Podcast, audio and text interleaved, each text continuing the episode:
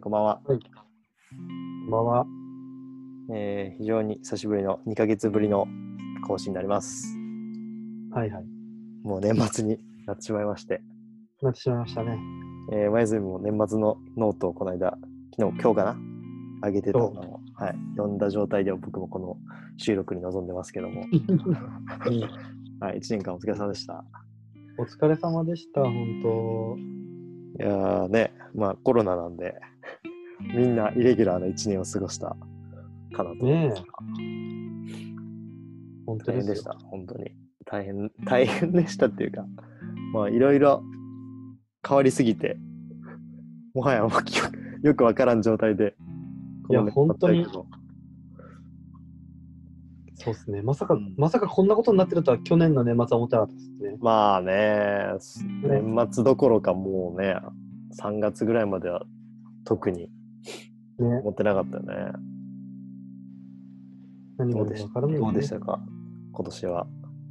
今年、年末。なんだろうなまあでも、非常に僕にとっては実りのある一年だったな。まあちょっと誤解を恐れず言うと、実りのある一年だったなっていうのは、個人的にあって、うん。うんうん。個人的な話をしてください、個人的な そう話。ですよね。コロナのこう関係でいろんなことがオンライン化進んだわけじゃないですか。うんうん。で、オンライン化って、なんだろう、僕が主に関わっている保護動物業界の人たちって、うんうん。まあ、得意不得意で言うと、まあ、不不得意の領域なんですよね。うんうんで、一方僕は、まあ、世代も世代っていうのもあるしうん、もともとね、えっ、と、働いてた会社がデジタル系で、なおかつ、あのー LINE っていううん。メディアを使っていて、うんうん。でそれが結構ちょっとシステマチックというか、うん。なんだろう、うーん、コードを書いたりとか、なんかシシステムを組んだりするみたいなうん。ことをするような部署だったので、うん。なんか、オンライン化に対するハードルとか、いろんな新しいソフトガンガン出てきたじゃないですか、この1年で。うん。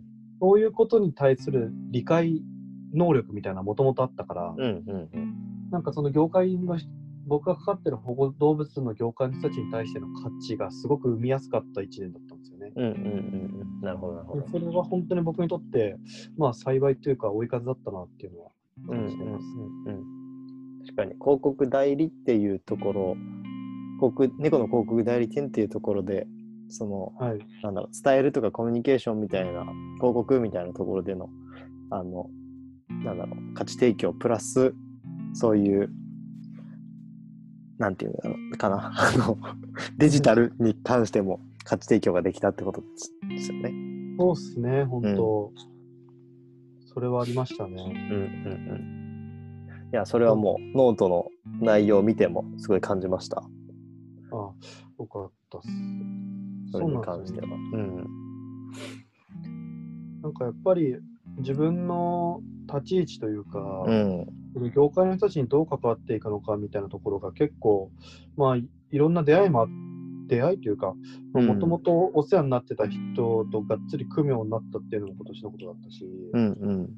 結構それは僕にとって、なんかいろいろつながったこともあるし、うん。こう新たに生み生み出された出会いもあったんで、うん。なんか、うん、僕は今年の1年のことを全く悲観的に見てないっていうのが、うんうん。それはねすごい伝わってくる普段の。活動を俺は まあストーリーだったりツイッターだったり ノートだったり。はい、はい、この週あの週2回じゃないけどあのたまの会話ではい。すごい感じるので、ね、よかったよね。いや、よかったっすね、本当。うん。なんか、あのーそれも結構、内海さんに散々勧められていた古典ラジオを聞き始めたっていうのは結構僕の中で まあ散々進めたっていうかまあ1個2個あげろって言ったらどうしても入れざるを得ないからね古典ラジオ。いや、ちょっとそれはね、大きかったっすね、僕あねこのでも1ヶ月2ヶ月の話っしょ古典ラジオ聞き始めたのって。いや、あ、でもそうかな、1ヶ月、2ヶ月の話か、1ヶ月、2ヶ月っていうと、10月、そうか、そう、そうっすね、多分。うんうん。特にどの回が？えー、どの回？最初の頃の方が、あれだな、なんかちょっと今思い出しますわ。うん宗教かな、宗教。ああ、うん。これからね、さらに宗教革命のやつ、あのあ年始に公開されるのが宗教革命って聞いてるから、本当？うん、確かにさらに楽しみなんじゃないですかね、それは。宗教は大きかったな。なんか、こう、世の中への捉え方というか、うんうん。世の中の認識の仕方が結構変わったな。うんと思っててうんまあ、簡単に言っちゃうと諸行無常じゃないですけど。うん。わかるわかる。諸行無常だよね。そう。諸行無常無常だな。わかる。それはすごいわかるな。諸行無常という意識の考え方が、はいはい。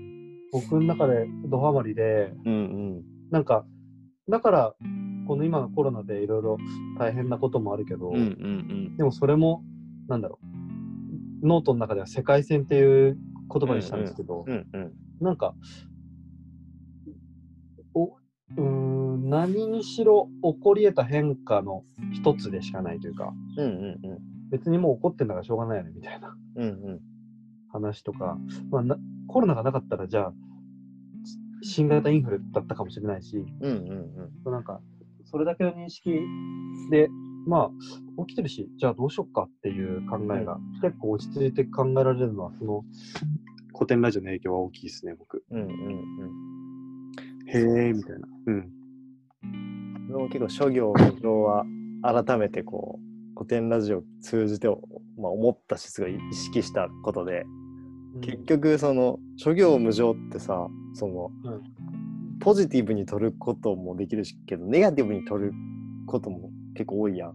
あ、でも、僕は諸行無常っていう言葉に対して、ネガティブな使い方のイメージでした、今まで。ああそうだよね。俺もそう,、うん。そうなんやけど結局いろいろなことやってもうん。まあ無駄になるっていうかまだどっかのタイミングで時代超えるのか自分の代でなのか分からんけど、うん、元に戻るっていうか またゼロに戻るっていうような感覚なんやけど。ですね。うん、でもなんかそれが分かっていても挑むっていうことのそのそこが重要っていうはいはい、はい。理解をしていて。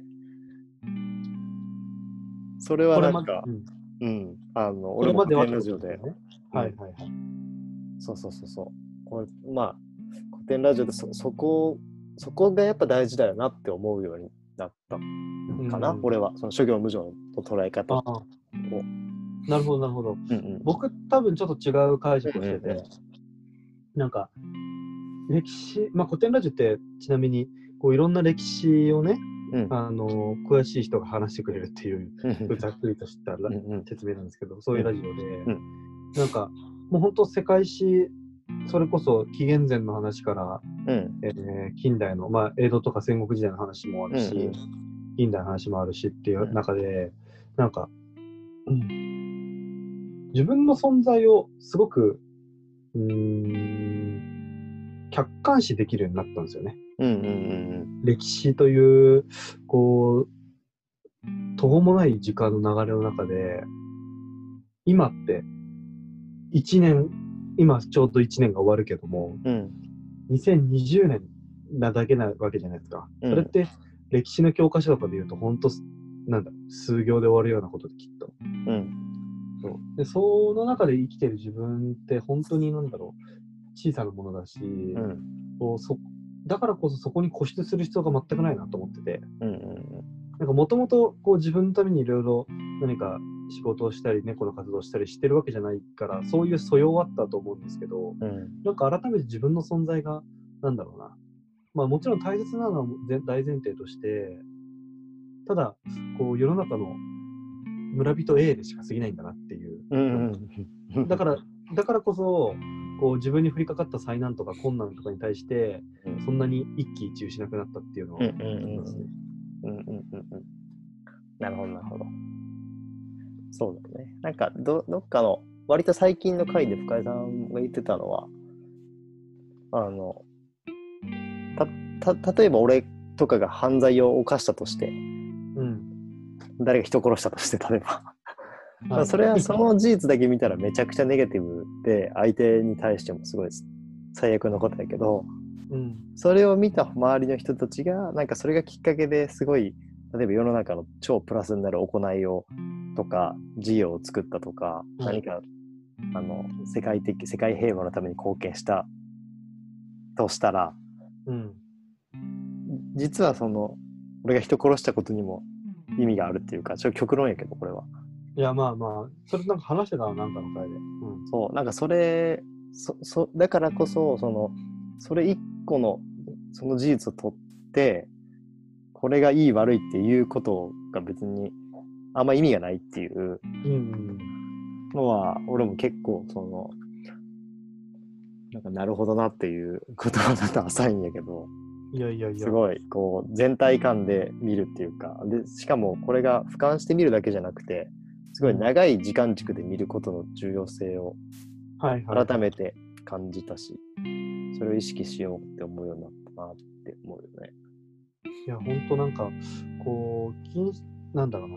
自分の、まあもちろん自分の人生なので、大切にするのはもちろんなんですけど、うんうん。自分の人生だけとか、自分の感じてる、うん持っている価値観だけにとらわれていたものが少し解放された気がします。うんうんうんうん。そうね。なんか、自分が生きてるうちに成功しなくてもいいんじゃないかみたいなね。うん、そうそうそう。うんうん。なんかその肩の荷は降りた感じはする。そうね。うん。すごいわかります、それは。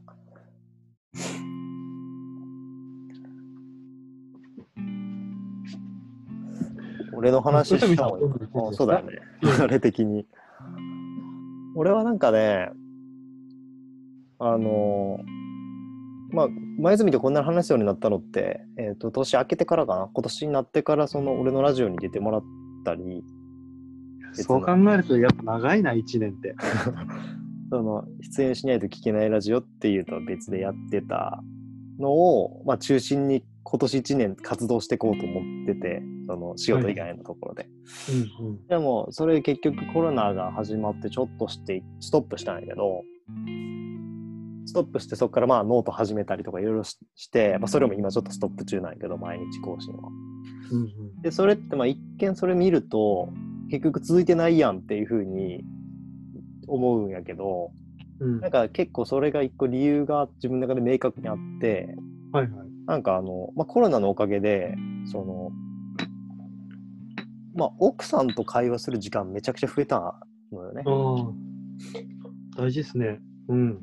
まあ、通勤時間がなくなったとか、えーなんだ家でご飯食べるようになったとか、まあ、それはそもちろんそうなんやけど、はいなんかそれ以上に、まあ、もちろん家にいる時間多いし、うん。ちょっとこれ、これ、このミーティングとこのミーティングの間に、合間にちょっと選択してよとか、そういうのも含めて、うん。リノベーションの工工事とかその前のミーティング含めて、うん。奥さんとの会話が増えたし、それでも、やっぱりまだ全然足りてない？なんか、なんていうの？あの、業務的な連絡が多かったから、うん。このままだとちょっと良くないなと思って、ふと我に返った時に、はいこうラジオの収録という理由で、うん。他の人たちとはめちゃめちゃ喋るのに、はいはい。一番身近な人と全然喋ってないやんけ、普通の話をっていうなるほど、なるほことど。に結構、最初の前半めちゃくちゃハイペースで収録した中コロナが来て思ったのよね。うーん。在宅勤務でいろいろ奥さんと会話の量が増えてる。うん。で、ポッドキャストで社外、あ社外じゃない、部外の人というか、家族以外の人との会話量も増えてる。うん。でも奥さんとなんか、なんだろう、業務的な会話量は増えたけど、なんかしっかりこう対話をする時間はへちゃんと取れてないし、むしろ減ってん減ってんなみたいな。なるほど。なんでなんか後半は、それの時間を、まあ、しっかり取るようにしたっていうのが大きくて、めっちゃ大事ですね。うん。その結果、出演しないと聞けないラジオの収録はほぼストップしたし、はいはいはい。えっとまあ、リノベーションを通じていろんな会話するようになったし、うん。まあ、リノベーションって本当にこれからの人生とか暮らしを2人でとか3人でどうやって生きていくかを考えることにも、まあ、ほぼイコールなんで。うんうんうん。だから、まあ、まだまだ多分奥さん的には足りてないって思ってると思うけど、それをなんかコロナのおかげで持てたし、まあ、そこに気づけたっていうのはすごい大きかったなっていう一年うんだったなとも思ったんですよね。まあ、一番大事なものに気づけた感じですか？うん。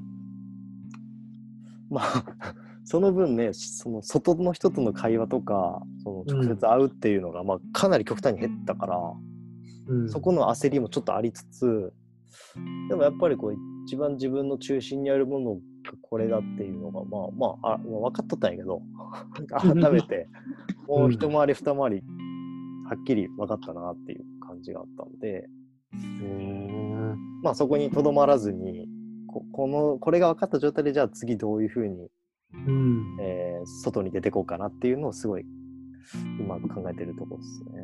まあ、そういう一年。あの自分の軸は家族だったりそこの人たちとの会会話なんだっていう、まあ、娘が今これからどんどん大きくなって言葉も喋れるようになっていくことも含めると、それはすごい感じたかなと思いましたね。うん。一方であの他の人たちと会わんからさうん、そうだよね。合わんからそのなんかおしゃれもしないしまあもともと服持ってないから おしゃれもそうもないんやけどなんかね髪の毛がねどんどん細くなってってまして髪の毛が細くなってる？要はなんかまあ老化ですよ老化老化？ハゲてはないんやけどうんあちょっとでもなんていう濃くはなってないなというか濃さが減ってきたなっていうのがあってあ、そんなことがあるんですねそうだ。からこの人と会うっていうことによって生まれてた張りみたいなのが落ちてんのかなってすごい最近この数ヶ月思います。そこを取り戻すのが来年かな。でもな、まあそうか。僕はし仕事柄めちゃくちゃ人と会うからな。うんうん。まああと、うんなんだ、独り身だから自由ってのもあるし。うん。まあ単純に俺の場合年齢っていうのもあると思うけど、言うて34なんで、いや、これもこのままのペースだったら嫁、あ、奥さんじゃないわ、娘がね、中学生、高校生の次に、親父クソハゲてんじゃんって言われんなと思って、別にいいんやけど、その時までちょっと生えとい、生えときたいなっていうのもちょっとあったりして。すごい父親の悩みしてる。面白い。そうですよ。その辺は、今年こう、ガラッと変わった部分の一個かもしれえー、まあまあ、そうか。ない。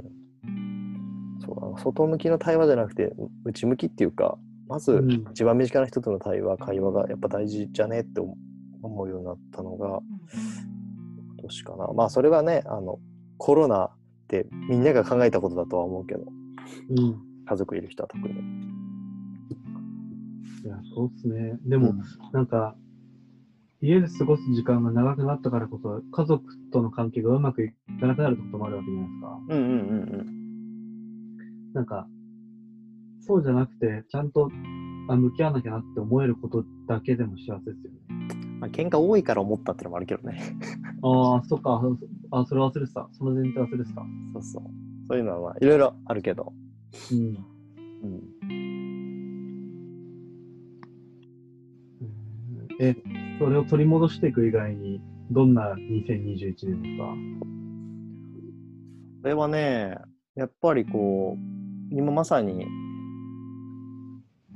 すごい考えてることで、うん。その、まあ前から言ってるけど、その今の会社辞めるかもしれないっていうのも引き続き今すごいあって、はい。まあ、奥さんがその環境問題とかを、えー SDGs 周りうん。のことを発信するメディアの会社にコロナ禍で転職した。まあ、俺が社長紹介したのがきっかけなんだけど、うん。転職してで奥さんから入ってくる情報も、まあ、自分がその、まあ、一緒にあの肉やめてるっていうのも前泉もやめとるけど肉うん環境とかのために肉やめたりしてるとか、えーそういうのもさらにこう一歩先二歩先の海外事例とかが奥さんから入ってくるわけですよ。うんうん奥さんのインプットが俺のインプットにもなってるしうん。はい。でそれをやっぱ考える中でそのどうやっても仕事の中にこの情報を無理やり入れ込んでもやっぱ今本業でなんだろう SDGs とか環境問題の対策とかはまあかなり遠いんだよね。うんうんだから、なんかこれもうこの生活、肉をやめましたとか、あの電力変えましたとかだけだともうちょっと、なんか俺がもう収まりきなくなってきてて、うん。うんエネルギーというか、うん。はい。だから、その、自分のす仕事もやっぱりそっち側にしていかんとダメなんじゃないかってすごい思うようになってきたんです。なるほど。で、まさに昨日、一昨日思ったのが、まあ2030年までの目標とか2050年までの目標あるじゃないですか、地球の。うんはい。なんかそれを自分の目標にしたいなと思ったのよね。おー。そしたらもう全部一本につながるやん、生活も仕事も。はいはいはい。今なんか生活部分だけそっちで、仕事部分はそっちじゃないから。ああ、なるほど。そういうことか。仕事の時間もそれにでき、そっち側にできたら、うん。もう全ての言動行動が2030年までの地球の目標と2050年までの地球の目標と俺の我が家の言動が全部こう一本になるっていうかなるほど。それをもうやらんと自分が納得いかんくなってきたなっていうのがあって。うーん。まあ、確かに一番遠い業界という言ったらですけど、うん。ね。そう昨日昨日役員とちょっと別件でミーティングお願い俺からおお願いしてじゅ30分もらったんやけど。はいはい。でももう正直にそれ言ってうん。まあそしたらまたそれはそれでいいアドバイスが返ってきたのよ。そのはいはいはいうちのし会社の中でそれ、まあそれをやろうとしてるやつはおらんから、うん。でも今後絶対必要なアクションだから、うん。なんか社内でそういうアクションをめちゃめちゃ悪あがきしてからやめるでも遅くないんじゃないみたいな話。結局。なるほど。うんうん。まあざ超ざっくり言うとね。うん。まあ、それをなんかそのアクションとかを来年やるのか、えーやらずに転職するのか。やってから、もしダメだったら転職するのか。なんかそういう感じかなと。思なるほどな。まあ確かにね。う、うん、ちょっともう俺も自分一人でもうこれ以上生活を大きく変えるが結構もう難しいからうん。結構やりきってる部分がまあそうですよね。うん。そう極端ですよね、結構ね。うん。で他の人にそれ強制してもしゃあないからじゃあもう事業として、仕事としてやっぱそっちに振ってかんとうん。もうカッコつかんなとも思ってきたんでなるほど。うんまさにあの前泉がノートに書いてあった KAPOK KNOT あのダウンの話とかも、まさにそうで俺も毎日気持ち悪いなと思いながら あの、うん THE NORTH FACE のバルトロのダウンを着てるわけですよ毎日はいはいはい、はい。1年ぐらい前から そのダウン買ったのは3年ぐらい前やけど、うん。そうそう、うん。ね。そういうのをね、まあ多分、それはもうすぐ、あの、解決するっていうか、まあ買い替えるなり、とりあえず今の自分のスタイルっていうと、買いすぐ買い替えずに、やっぱり自分の買ったものを切るっていうか、うん。まあそれが一番ですからね。そうそうそうそう、ゴミを増やさない意味でも、まあ、そういうのはまあできるから、普通に。じ自分のポリシーとしてやりきれるから、うん。まあ仕事どうしようかなっていう感じですかね。まあ家族もいる中で。そうですよね。収入面的にね。そうそう。ちょっと話長くなりましたけど、そんな感じですかね。うん。もう生活と仕事を本当に合わせたい。今は完全に分け取るから。うん。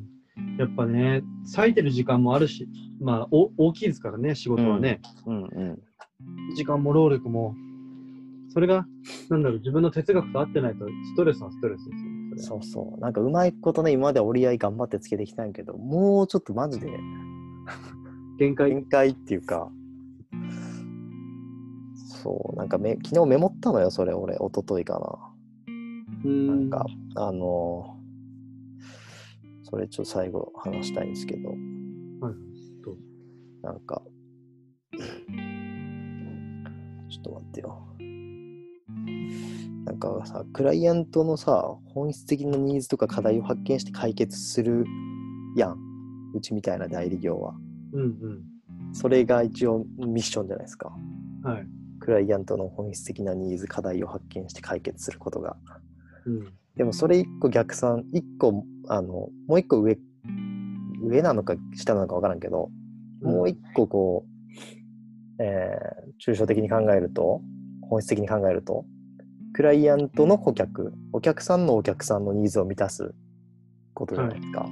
うん。で、それも突き詰めると、まあ、クライアントの顧客って、まあ、要は消費者のことやけど、突き詰めると、その自分とか人々の生活とか暮らしをより良くするっていうことじゃないですか。なんか新しいサービスを導入したり、物を買ったりするのって。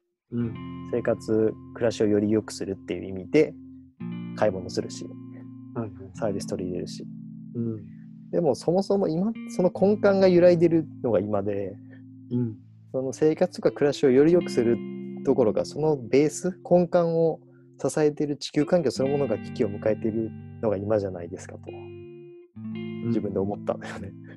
なるほど。で人々のニーズとか価値観、今、例えば特に日本人とか、こういう先進国の人々のニーズや価値観に合わせて答えてたら、うちみたいな会社が、うん。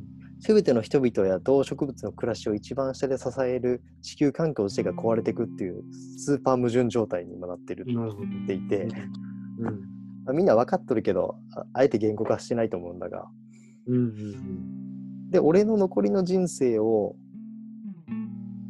この地球環境が壊れていくっていうものを食い止めることに使うべきなんじゃないかなってやっぱ思ったんよね。うん。うんそれが結果的に最初のクライアントの本質的なニーズ課題を発見して解決するとか人々の生活、暮らしをより良くするに結果一番つながるっていううん。なるほど。地球環境うん。をなんだろうこれ以上壊さないように動くことがいや、そうなんだよな。まあ、うん、お子さんのこと考えてもまさにそうですよね。そうそう目先のこの人の今これが欲しいを叶えた結果うん。何年後かの地球がないかもしれないっていうもうわけわからん状態が今で。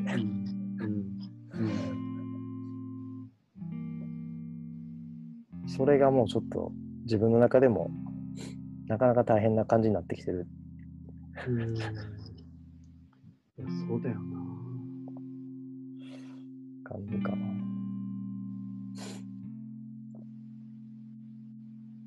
っていう非常に真面目な 相変わらず非常に真面目な悩みだいやいやいやいや、そそういうラジオですからね。そうそう。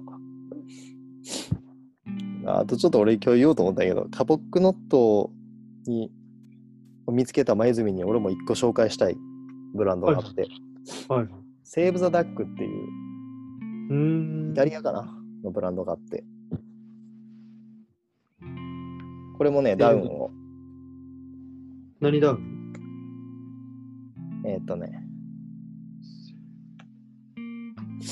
これはね、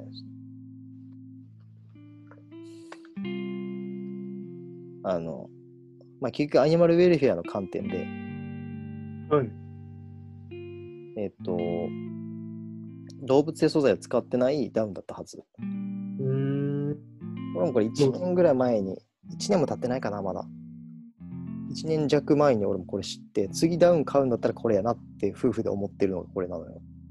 はいはいはい。その時カップクノットは俺まだ知らんかって、はい俺それ知ったさ、半年とか何ヶ月とか前なんやけど、ここはまあイタリアなんで日本のブランドじゃないんやけど、うん。こういうのもあるよっていう。へえこれは、あれか？あ羽毛だよね。あ、羽毛なんですか？あそのうセーブ・ザ・ダックっていう、その、ああ、そういうことね。はい、そうんそうもうあの、うん、そうそう 鳥とかを救おうぜっていう。うんうんうんうんうん。ああ。なんか、そう、カポクロって昨日、昨日知ったんですけど、うんうん昨日、まあ、代表の方と知り合って、友達になって、うんうんで、それで知り合ったんですよ。うんで、その人が話してたのが、なんか、カポックノットの思想、思想というか、プロダクトは、なんかサードウェーブって自分たちで捉えてるらしくて、うんうんうん。いまあ、ファーストは、その羽毛、もともとのそのダウン、ダウン、うんうん。羽毛のダウンで、で、セカンドが、あのこう、このセーブ・ザ・ダックみたいな、その綿を化学繊維で作っているうんうんもの。で、そのサードが、えーさらにその科学的なところからも脱却をして、天然の植物由来のものでダウンを作るっていう発想。うんうんうんうんでカポックって植物の名前で、うんうんうんなんか、ファーストのその羽毛のダウンって1着に30話ぐらい、30話分ぐらいの羽が集まってるらしいんですね。で、一方で、えーカポックは、えー植物1本で30着作れるらしいんですうんうよ。んうん。そうすると900倍？うんうん。の費用対効果というか、その、で、ダウンが作れるっていうような話を昨日されていて、うんうん。もうこれは買うしかないと思って。で、まあ国産だし、うんうんそのまま輸送コストとか、そうだね。うん。うんカーボンフットプ C CFP っていうんですか、うんうんとかも極力抑えてる状態でやってるって言ってて、ああ、うんいいなと思って。うんうんうん国産っていうのがねいいよね。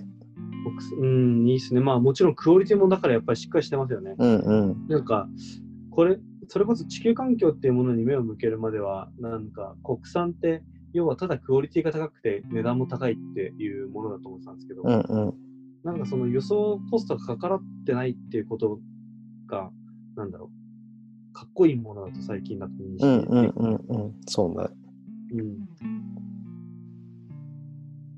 なるほどね、セーブ・ザ・ダック。いや本当に。はい今年はもうその俺も肉やめたのが今年の1月からやけどはい。やっぱ後半は、まあ、前泉との会話も量も多くなってきたことも一つ由来でやっぱアニマルウェルフェア、動物福祉の観点ではい。いろいろ考えることがやっぱ多くなったなっていうのはうん。個人的に大きな価値観の変化だったなっていうのはありますね。それは、どう、なんだろう。まあでもそうか。動物、動物に対する目がってことですよね。そう。ああ。あ、で、ちょうど、あの、古典ラジオ、今、僕、アメリカの歴史のとこを聞いてるんですけど、うんうん黒人差別の問題が、まあ、どうしても出てくるわけじゃないですか、うんうんうん。話で。うん。で、当時って、なんか、黒人のことを家畜のように思っていたっうんうん。て言ってて、それもなんか、今となって違和感だなって思うね。うんうんうんうん。なんか家畜と思ってるってことは、家畜は殺していいものと思ってるっていう前提に立ってるから、うん。それすらおかしいなと思って、でも逆に、なんかそう思われていた黒人の人、黒人の人たちの、まあ、BLM じゃないですけど、うん。なんかそういう人たちの権利とかも見直されて今、もう、なんだろう。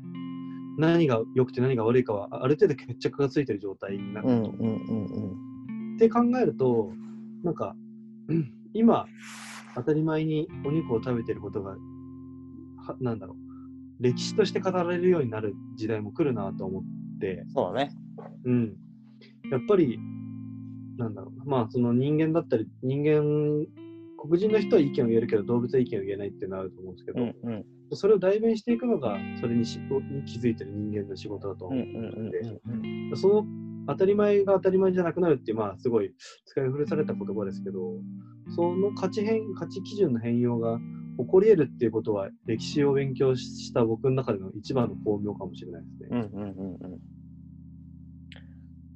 や、もうその通りだとうん思うし、結局、なんか理不尽とか違和感が正されていくのは多分間違いないから、うん。その時計をこうどんだけはめられるかっていうのが、当そうっすね。そう、そうなんですよ。だから、僕もその時計を早める仕事がしたいなっていううん。ふうに思ってます。え、具体的にどういうところとか検討ついてるんですか？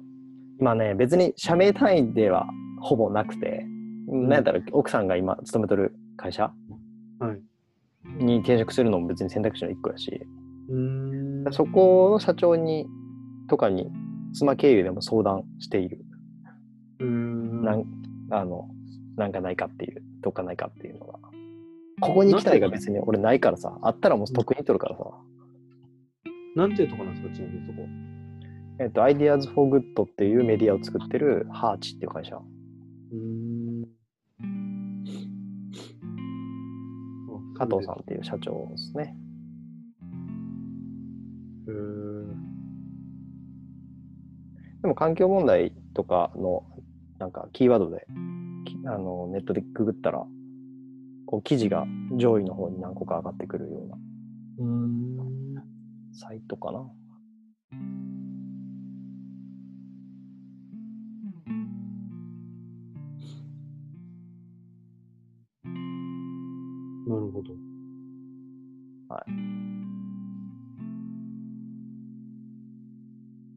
まあ、あとあれやね、ボーダレスジャパンとかは普通にか検討してますね。ボーダレスジャパン。いや、古典ラジオの最新の回がこあのボーダレスジャパンの社長の田口さんはい。がゲストなんやけどさ、もうこの3回はもうすごいいい回、いい3回ですよ。え 順番に聞いとるから、あの絶対それから聞けたと言わんけど。ー、うん。あ、それこそ一概なんですね。あ、そうそうあの、東京オフィスは一概やけど。いや、なんか田口さん、これまあ自分のことをよく言いたいわけじゃないんですが、田口さんが最新回のハジドリ電力のことをを喋ってる時に言ってる内容が、うん。もう俺ら夫婦で会話してる内容もうほぼそのままだったのよ。だからなんか、ああ、もうやっぱり俺こっちで働かんのまずいわって思ったよ。ああ、なるほどね。まさに。今の会社の中で俺はそれ言っても、うん。なんか変なやつじゃないけど、まなんか意識た、ただそっちにの意識が高いやつってなるけど、あ、はいはい。でも田口さんがもうそれ言っとって、俺と奥さんもその意識で喋ったり行動したりしちゃったらもうこれ意識もう単純に乗る船が違うぞって思ったんよね。うーん。その乗る船を中から変えていくか、うん。乗る船を本当に変えるかっていうのをすごいこれから本当に1ヶ月とかで考える1ヶ月2ヶ月で考えるのかやりながら考えるのか分からんけどそういう年になるだろうなと思ったのでぜひ聞いてくださいそれは楽しみにしよう。な今、シャープ何ですか？最新は。最初ながら番外編の40何ぼやったから全体でのシャープ何ぼやったっけ？結構番外編がおもろいんよな俺はあわかるわかるわかる。番外編の40かな、最新は。で、普通の通常回だと3、えっと、151かな、シャープ。ああ、まだまだあるな。うん。これもね、うん。ローマ編が最直近なんやけど、はいはい。カエサル編か。リリウス・カエサル編は聞いてない、まだ。うーん。それより前は聞いてるかな。空海最長は聞いてますね。でも俺、空海最長は聞いてるな。なんか、最新のやつはちょっと拾ってはいるのかうんうんうん。